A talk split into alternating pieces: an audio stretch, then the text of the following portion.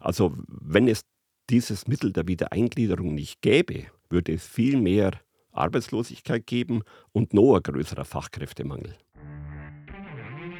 Ganz sicher, der Podcast für Menschen mit Verantwortung.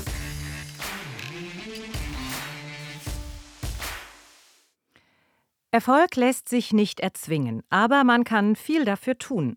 Über Kommunikation, Führung, sicheres und gesundes Arbeiten und Motivation der Beschäftigten. Im Podcast der BG ETM kommen Themen aus der betrieblichen Praxis vors Mikrofon. Herzlich willkommen. Mein Name ist Katrin Degenhardt. Wie Unternehmen von Inklusion profitieren, darum geht es in diesem Podcast. Und dazu folgender Hintergrund. Einer meiner heutigen Gäste ist Marvin Welte. 2013 hatte der damals 16-jährige Auszubildende einen schweren Unfall auf dem Weg zur Arbeit. Marvin verlor sein linkes Bein sowie einen Teil der Hüfte. Auch mit den damit verbundenen Einschränkungen setzte er seine Ausbildung zum Mechatroniker fort. Die BG ETEM unterstützte seinen Weg zurück ins Arbeitsleben, unter anderem indem sie eine hochmoderne Prothese für Marvin finanzierte. Sein mittlerweile ehemaliger Reha-Berater Stefan Meyer war dabei immer fest an seiner Seite. Die ETEM berichtete zuletzt 2015 über Marvins Weg zurück ins Leben und in die Berufswelt. Wie geht es Marvin heute? Was hat er in den vergangenen Jahren erlebt? Welche Rolle hat die BG ETEM dabei gespielt? Und warum ist die erfolgreiche Rehabilitation motivierter Fachkräfte für Betriebe wichtig und vorteilhaft? Wir möchten mit diesem Podcast Führungskräfte anregen und ermutigen, Themen wie Employability und Diversity in ihre Überlegungen mit einzubeziehen. Und bei mir zu Gast sind heute eben Marvin Welte und sein langjähriger Reha-Berater bei der BGETEM Stefan Meyer. Herzlich willkommen. Hallo. Meine erste Frage natürlich an Sie, Marvin. Ihr Unfall ist jetzt fast zehn Jahre her. Haben Sie eigentlich noch Erinnerungen daran, an diesen Unfall? Ja, der Unfall ähm, habe ich alles mitbekommen, bis ich nachher dann ähm, im Krankenwagen lag. Ähm, allerdings sind es Erinnerungen, die ähm, nicht täglich vorkommen. Aber an Unfall erinnern kann ich mich noch sehr gut, ja. Mhm. Und wie geht es Ihnen heute? Sehr gut, ich kann mich nicht beklagen, bin zufrieden. Ja. Das ist schon mal wunderbar. Frage an Sie, Herr Mayer. Sie sind ja Reha-Berater, jetzt ehemaliger Reha-Berater von Marvin Welte. Wie haben Sie denn jetzt Marvin kennengelernt? Wie war das erste Aufeinandertreffen? Das erste Aufeinandertreffen war mehr als positiv. Der Unfall war Anfang November und kurz vor Weihnachten habe ich persönlich Kontakt mit Marvin aufgenommen. Ich war mit seinen Eltern in ständigem Kontakt und wir haben vereinbart, dass wir uns kurz vor Weihnachten in der Klinik treffen. Da haben wir zuerst die Eltern erzählt, wie das Ganze passiert ist, dass sie vor dem Notarzt und vor der Polizei an der Unfallstelle waren und haben live miterlebt, wie es Marvin gegangen ist, dass der Notarzt zur Polizei gesagt hat, holen sofort den Staatsanwalt, weil er wird uns an der Unfallstelle verbluten. Sie bringen ihn nicht weg. Aber Marvin hat es geschafft, ist ins Krankenhaus gekommen, in die Klinik und er sitzt da heute da. Dann haben wir die Eltern weitererzählt, wie es ihm geht, was alles los ist.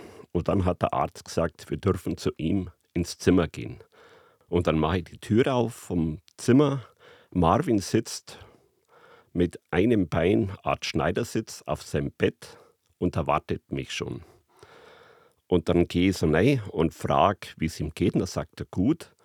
Und dann habe ich an seinem Bett ein Trikot vom VfB Stuttgart gesehen mit Unterschriften von allen Spielern. Ich bin auch Fußball interessiert, war für mich sofort der Aufhänger. Mensch, wo haben Sie denn das Trikot her? Und da sagt der Marvin zu mir, Gott sei Dank habe ich den Unfall gehabt, sonst hätte ich das Trikot mit den Unterschriften vom VfB nicht gekriegt. Dann habe ich mir gedacht, das steht unter Drogen oder Medikamente, weil sowas kann man nicht sagen. Aber im Nachhinein habe ich gewusst, Marvin steht nicht unter Drogen, keine Medikamente. Er strahlt so viel Optimismus aus, das hat er auch heute noch. Und darum ist er für jeden ein Vorzeigeobjekt. Wenn alle Leute so optimistisch wären, dann wird das Ganze viel, viel einfacher abgehen. Mhm. Das war mein erster Kontakt mit Marvin. Jetzt muss ich natürlich auch nach dem Erstkontakt fra Sie fragen, Marvin. Wie haben Sie das empfunden? Ja, es ist ja relativ lange her und im Krankenhaus, ich muss sagen, ich hatte täglich Besuch und ganz genau so erinnern, also als er jetzt erzählt hat, klar, erinnert man sich wieder. Aber natürlich, wie er gesagt hat, dieser Optimismus hatte ich wirklich von Anfang an. Ähm Woher kommt das? Ist das Ihre Art, einfach mit Dingen umzugehen, dass Sie nach vorne schauen? Ja, ich musste ja nach vorne schauen, weil ähm, es war passiert, mir konnte es nicht mehr ändern und ähm, letztendlich da sitzen und rumjammern bringt dann halt nichts. Es muss weitergehen und ähm, dann geht es irgendwie weiter. Naja, aber jeder Mensch ist natürlich anders. In dem Falle hat das natürlich äh, unheimlich geholfen. Ähm, äh, welche Leistungen hat denn die BGE-TEM dann für ihn erbracht? Und wie lange haben Sie ihn dabei begleitet? Also ich habe Marvin bis zu meinem Ausscheiden begleitet, regelmäßig. Er hat Verletztengeld erhalten, was jeder Verletzte kriegt von der BG. Dann natürlich die Prothese. Mhm. Da habe hab ich ihm gleich gesagt, von Anfang an, er kriegt die bestmögliche Prothese von uns, weil in dem jugendlichen Alter muss man schauen, dass es ihm gut geht. Weil in der BG haben wir ja Gott sei Dank den Grundsatz mit allen geeigneten Mitteln. Und war immer ein Verfechter davon, das gibt's und somit kriegt das Beste, was es gibt. Ich habe nur eine Erinnerung, da hat mich der Papa von Marvin mal angerufen, an einem Samstagvormittag. Und dann sagt er, Marvin geht es total schlecht. Da sage ich, was ist denn los? Und da sagt man, ja, vom Sozialdienst, vom Krankenhaus war jemand da, Marvin kriegt eine 0815 Prothese. Und dann habe ich gesagt, nie und nimmer, das stimmt nicht. Der kriegt die beste, die wir ihm geben können. Dafür ist alles sicher, sagen Sie ihm das und dann passt es. Marvin ist nach den zehn Minuten Telefongespräch viel, viel besser gegangen und die Eltern natürlich auch, weil sie gewusst haben, der Sohn ist gut versorgt. Jetzt wollen wir mal ein bisschen schauen, wie hat das denn jetzt im Ausbildungsbetrieb äh, ausgesehen? Also wie ist denn Ihr damaliger Arbeitgeber in, in dem Ausbildungsbetrieb, wer ist der denn mit Ihnen umgegangen in der Zeit der Reha und des Wiedereinstiegs? Es war ähm, gar nie ein Thema. Ähm, paar Tage nach dem Unfall hieß es sofort, sobald du wieder fit bist, kannst du wieder zu uns kommen, machst deine Ausbildung. Ich war ja erst zwei Monate in der Ausbildung, als ich den Unfall hatte. Und dann haben wir uns darauf geeinigt, dass ich einfach nochmal neu die Ausbildung starte, weil ich sonst über ein komplettes Jahr verpasst hätte. Die haben mich auch ähm, immer unterstützt. Ähm, der Arbeitsplatz so eingerichtet, dass ich ähm, anfangs arbeiten konnte, ähm, weil die Eingewöhnungszeit dann doch relativ lange war. Aber ähm, es hat wirklich bis zum Ende der Ausbildung immer bestens funktioniert. Wie ging es dann dann beruflich für Sie weiter, nachdem Sie Ihre Ausbildung wieder aufgenommen hatten? Klar, ich habe dann meine Ausbildung gemacht mit ähm, dreieinhalb Jahren Ausbildungszeit. Und nach der Ausbildung wurde ich dann übernommen ähm, ins Prüflabor. Dort war ich dann nur eineinhalb Jahre beschäftigt. Und ähm, dann bin ich ja 2019 mit meinem Bruder nach Australien gegangen. Sie waren ja in Australien jetzt nicht nur privat, sondern auch beruflich äh, eine Zeit lang. Haben Sie da irgendwelche Unterschiede feststellen können, wie, wie da im, im Betrieb äh, äh, umgegangen wird mit dem Thema Inklusion? Ähm, ich war ja letztendlich ähm, auf, eine, auf zwei landwirtschaftliche Betriebe in Australien und das kann man schon mal gar nicht dann vergleichen. Mhm. Ähm, aber es war definitiv kein Thema. Davor hatte ich immer ein bisschen Angst, wenn ich da anrufe und habe dann erstmal alle Fragen geklärt. Und als es dann klar war, dann habe ich gesagt, ja, ich hätte da noch was. Ne? So, und ähm, es war dann aber auf keinem der beiden Betriebe ein Problem. Mhm. Jetzt wollen wir mal aus Australien nochmal zurückkehren nach Deutschland. Stefan Mayer, wie hat sich denn die Zusammenarbeit mit dem Arbeitgeber oder dem Ausbildungsbetrieb von Marvin äh, aus Ihrer Sicht gestaltet? Also wo konnten Sie da aus BG-Sicht auch Marvin, aber natürlich auch den Arbeitgeber unterstützen? Also ich muss sagen, das war, wie Marvin schon berichtet hat, absolut positiv. Wir haben eigentlich gar nicht viel machen müssen, weil der Arbeitgeber selber gesagt hat, sie wollen, dass Marvin dort die Ausbildung macht und besteht und fertig macht und dann wird er auch übernommen. Er hat wirklich einen behindertengerechten Arbeitsplatz gekriegt. Ich habe mir den auch anschauen können und es hat wirklich alles passt. Also muss man sagen, Arbeitgeber hat in dem Fall voll mitgezogen, ohne dass die BG da finanziell hat ihn unterstützen müssen. Mhm. Jetzt gibt es ja dieses Stichwort Employability, also Beschäftigungsfähigkeit. Ähm, was würden Sie sagen, Herr Mayer, was bringt äh, diese, diese Beschäftigungsfähigkeit, diese Employability den Betrieben generell? Zum Beispiel Stichwort Fachkräftemangel. Also wenn es dieses Mittel der Wiedereingliederung nicht gäbe, würde es viel mehr Arbeitslosigkeit geben und noch ein größerer Fachkräftemangel. Mhm. Wie sehen Sie das, Marvin? Hat sich denn in, im, sozusagen im Betrieb auch irgendwie ein bisschen was verändert oder äh, ist eigentlich alles so normal weitergelaufen? Oder haben Sie das Gefühl, dass äh, auch bei den Kollegen oder überhaupt das Betriebsklima, dass sich da irgendwie etwas geändert hat? Dass man zum Beispiel ein bisschen aufmerksamer geworden ist, was das Thema Barrierefreiheit angeht und solche Sachen? Nee, da habe ich ehrlich gesagt groß keine Veränderung mhm. ähm, festgestellt. Also von der Kollege her oder so hat jetzt niemand das Gefühl, dass ich irgendwie bevorzugt ähm, behandelt wurde. Mhm. Klar, ich habe die ähm, höherverstellbare Schreibtische bekommen von der BG, damit ich stehend und sitzend arbeiten konnte. Das hat dann eigentlich alles sehr gut funktioniert, ja. Also Sie haben gerade vorher das Stichwort Betriebsklima ja, genannt. Ja. Also ich muss sagen, aus meiner Erfahrung, so eine lange Wiedereingliederungsmaßnahme ist total positiv fürs Betriebsklima. Weil wenn jemand lang arbeitsunfähig ist, das spricht sich rum im Betrieb. Wenn dann der Arbeitgeber so einem Langzeitkranken die Möglichkeit gibt, eine Wiedereingliederungsmaßnahme durchzuführen und ihm ermöglicht, dass er wieder an seinen alten Arbeitsplatz zurückkehren kann, spricht sie das positiv im Betrieb herum. Der Arbeitgeber sagt, schaut her, ich bin auch in schlechten Zeiten für euch da. Herr Mayer, wie ist das? Was tut denn die BG generell für Betriebe bei der Wiedereingliederung? Vor der Wiedereingliederung beginnt ein sogenanntes BEM-Gespräch betriebliches Eingliederungsmanagement. Man geht das Ganze durch mit Arbeitgeber, oft Personalchef, unmittelbarer Vorgesetzter, Betriebsrat, der Reha-Manager und natürlich der Verletzte. Da spricht man durch, was geht, was geht nicht, was muss er machen. Oft kommt sogar noch ein Arzt mit dazu, der ihn gut kennt und sagt, das kann er, das kann er nicht mehr machen. Und dann geht man durch, wie fängt man an, wie schaut es aus und dann beginnt er. Wenn dann die Wiedereingliederungsmaßnahme läuft, nimmt man wieder mit dem Arbeitgeber Kontakt auf, fragt, wie geht's, wie schaut's aus, fragt natürlich auch den Versicherten, den Verletzten, wie klappt's und dann sagt man, Mensch, könnte man dem nicht irgendeine Hebevorrichtung zum Beispiel genehmigen, damit er sie leichter tun, dann kann er leichter heben. Dann zahlt die BG die Kosten von diesem Hebegerät. Auch wenn die Wiedereingliederungsmaßnahme Maßnahme abgeschlossen ist und dann kommt man drauf, Mensch, den müssen wir unterstützen, der bräuchte dieses oder jenes nun, er sagt Audi BG, ja, das übernehmen wir, damit er weiterhin in diesem Beruf bleiben kann.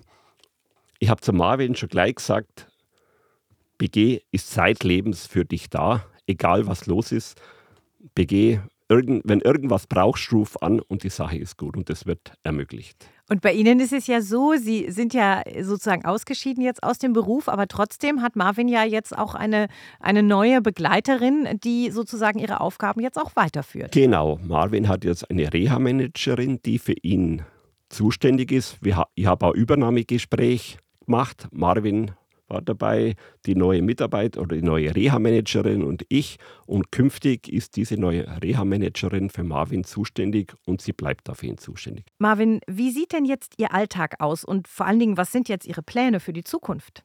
Ja, ich habe ähm, jetzt meinen Techniker abgeschlossen. Ich habe den Techniker für Automatisierungstechnik jetzt zwei Jahre lang gemacht. Und ja, Pläne für die Zukunft. Ähm, die Frage letzter Zeit öfters. Ich bin mir unsicher, in welche Richtung dass ich gehe werde, ähm, da ich ja sehr viel und sehr gerne in der Landwirtschaft unterwegs bin, tätig bin. Was Ähm, machen Sie denn so gerne in der Landwirtschaft? Also was, was ist da, wie kann man sich das vorstellen? Von bis, also landwirtschaftliche Maschine, da entweder selber damit fahre oder auch einfach gern repariere, daran rumschraube. Und ähm, das wäre jetzt noch so eine Sache, die ich mir vorstellen könnte, dass ich einen Job in diese Richtung mache. Ähm, oder eben wieder zurück in die Industrie, was ich gelernt habe, wofür ich jetzt zwei Jahre der Techniker gemacht habe. Ähm, da bin ich im Moment in der Entscheidungsphase und ähm, ja, ich werde das machen, das mir am meisten zusagt, damit ich äh, einfach Spaß bei der Arbeit habe. Ähm, was ist denn eine typische Situation auf der Arbeit oder auch im Privatleben, die für Sie immer noch herausfordernd ist? Und was fällt Ihnen zum Beispiel leichter, als Sie gedacht hätten? Ja, was immer herausfordernd ist, sind Treppen ohne Geländer, ähm, weil ich da dann einfach relativ unsicher unterwegs bin. Ähm, ja, da hat man immer ein bisschen so ein Angstgefühl. Was macht die Prothese? Kann ich ihr wirklich vertrauen? Es reicht oftmals ein Geländer, wenn man nur der kleine Finger anle anlegt. Das reicht, aber wenn nichts in der Nähe ist, ist es einfach oft ähm, unangenehm oder ja. Was fällt mir leichter? Ähm, allgemein hatte ich anfangs schon ein bisschen Bedenken mit dem äh, Laufen. Die Prothese, ich habe die teilweise 14 bis 16 Stunden am Tag an. Was es am Anfang hieß es zu mir, ja, nach acht Stunden wirst du froh sein, wenn du sie ablegen kannst. Klar, jetzt bin ich nach 16 Stunden froh, wenn ich sie ablegen kann, aber ich kann sie einfach die Dauer tragen und bin dadurch einfach sehr flexibel, weil ich äh, sehr ungern ohne Prothese aus dem Haus gehe. Ich bin dann zwar schneller in mich fortbewegen mit der Krücke, als wenn ich laufe, aber man hat nie eine Hand frei. Und Sie kennen sich ja jetzt, ich habe es gesagt, schon fast zehn Jahre. Wie würden Sie beide jetzt Ihr, einfach nur mit einem kurzen Satz, Ihr Verhältnis untereinander beschreiben? Also, ich mag Marvin, ich mag Marvin seine Familie und der Marvin ist so ein Optimist. Er strahlt so viel Ruhe aus und es geht immer weiter bei ihm. Man hat nie das Gefühl, er sagt, jetzt geht es nicht mehr weiter, sondern weil er immer sagt, das geht schon. Ich weiß, seine Eltern denken da ein bisschen anders. Die sind ein bisschen pessimistischer, weil der ist noch so jung, wer weiß, was in zehn Jahren ist. Aber Marvin sagt immer, das kriege ich schon hin, mir geht's gut. Und er ist für mich ein Vorbild. Und Ihr Verhältnis zu ihm, wie würden Sie das beschreiben?